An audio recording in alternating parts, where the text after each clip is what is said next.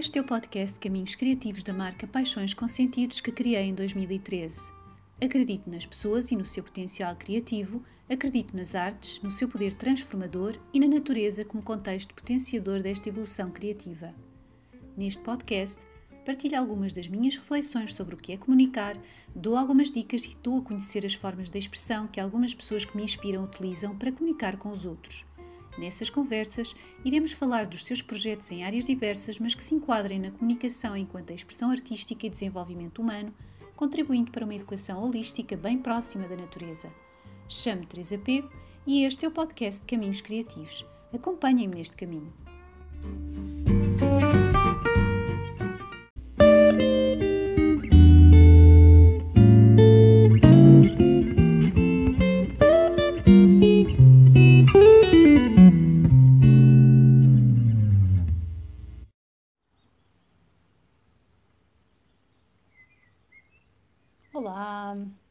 Este já é o terceiro episódio do podcast Caminhos Criativos. E hoje a ideia é falar-vos um pouco da valorização do espanto e uh, também do maravilhamento e dos impactos na comunicação. Eu, no último episódio do podcast, refleti sobre a relevância do olhar para dentro, do nosso entendimento das emoções.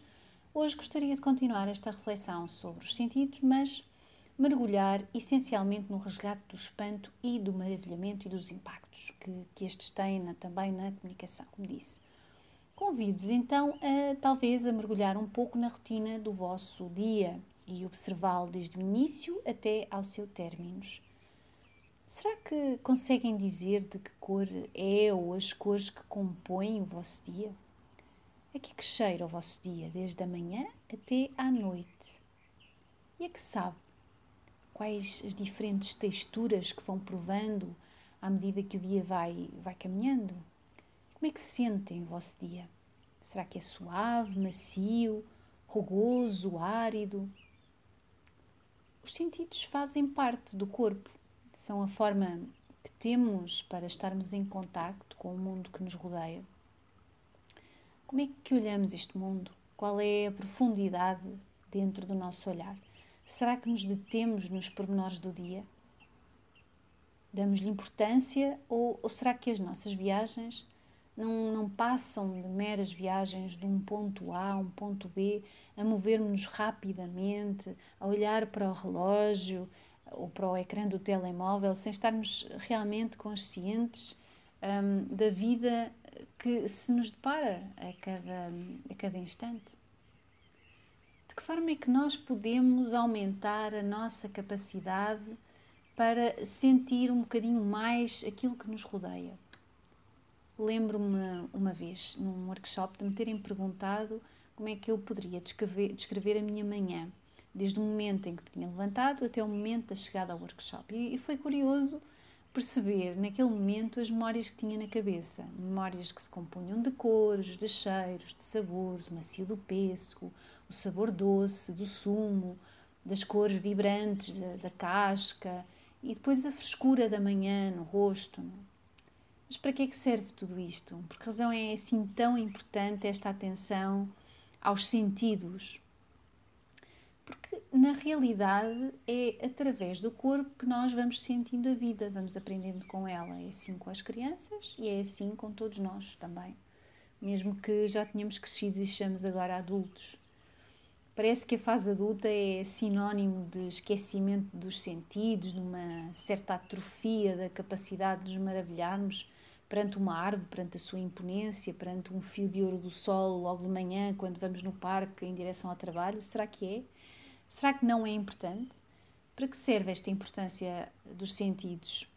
Eu já falei um pouco da razão pela qual é importante olharmos para dentro e entendermos as emoções. E agora, qual será a razão da importância de olhar para fora e captarmos o que nos rodeia com os nossos sentidos mais despertos? Já tinha falado de um poeta que gosto muito de ler, José de Mendonça, e de um livro muito especial para mim, que se chama A Mística dos Instantes, que se foca precisamente numa numa reflexão poética sobre a importância do presente e de todos os sentidos. Ele, a certa altura, diz assim: A rotina não basta ao coração do homem. O grande desafio é, em cada dia, voltar a olhar tudo pela primeira vez, deslumbrando-se com a surpresa dos dias.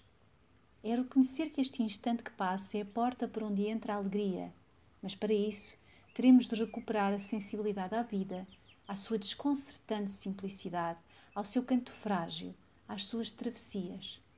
A nossa distância da natureza é tão grande que deixamos de saber coisas tão elementares como caminhar descalço, dobrar-se na clareira e afastar mansamente as folhas da fonte para beber devagarinho ou acariciar a vida desprotegida que se avizinha de nós.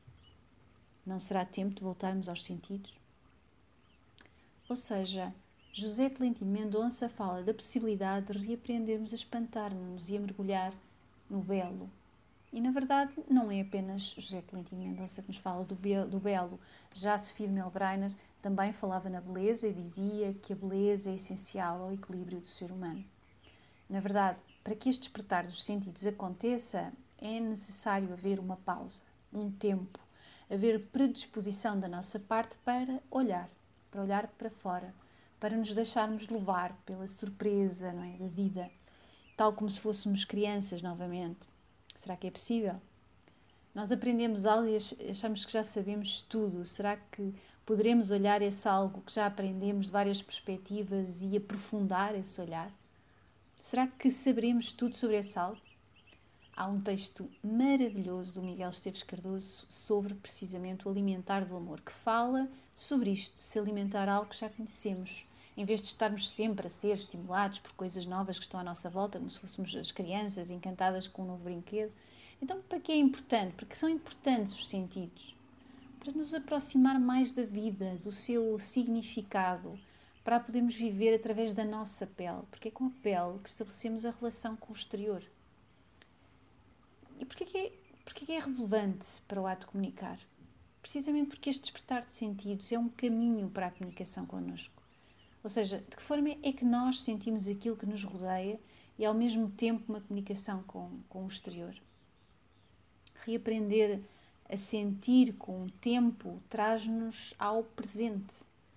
E este trazer ao presente, esta consciência, é, é algo que será de uma importância enorme para quando estivermos a comunicar com outras pessoas. Aprender a olhar o outro, aprender a escutá-lo, aprender a, a entendê-lo num, num, determinado contexto.